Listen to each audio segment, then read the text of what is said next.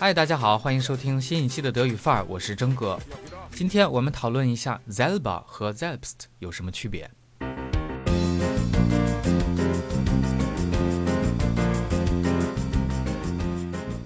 前几天有学生提问，想问一下 selber 和 selbst 有什么区别呢？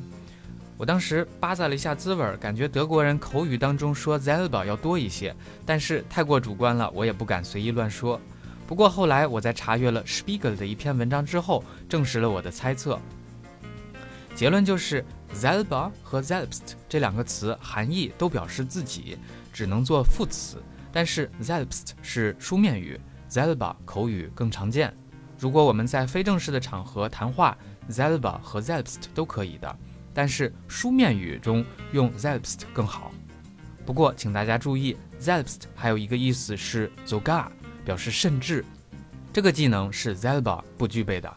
比如 selbst kochen ist billiger，这样的语气就表示甚至做饭是更便宜的。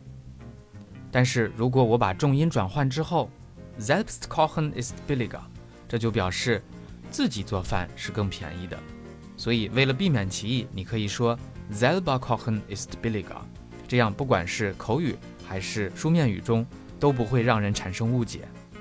最后一点，德语文学创作更加青睐于 z e l b a 因为这样读出来铿锵有力。